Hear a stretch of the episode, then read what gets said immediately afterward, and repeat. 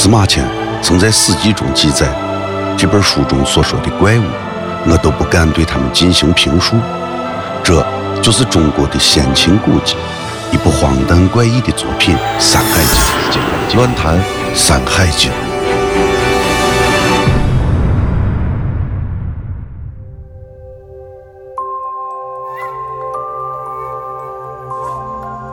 山海经》的《海内经》中有一篇是关于巨人的事情。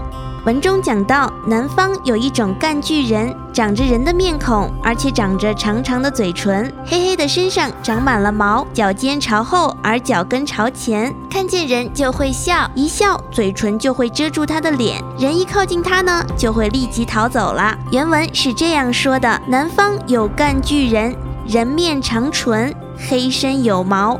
反种见人则笑，唇闭其面，应可逃也。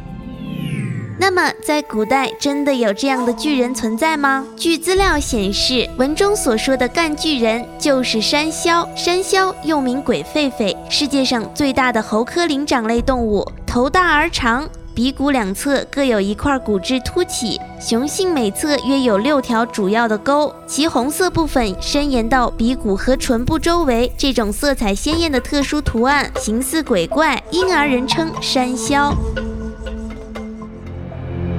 山海经》中展现了一个怪力乱神的世界，似幻似真，从古至今。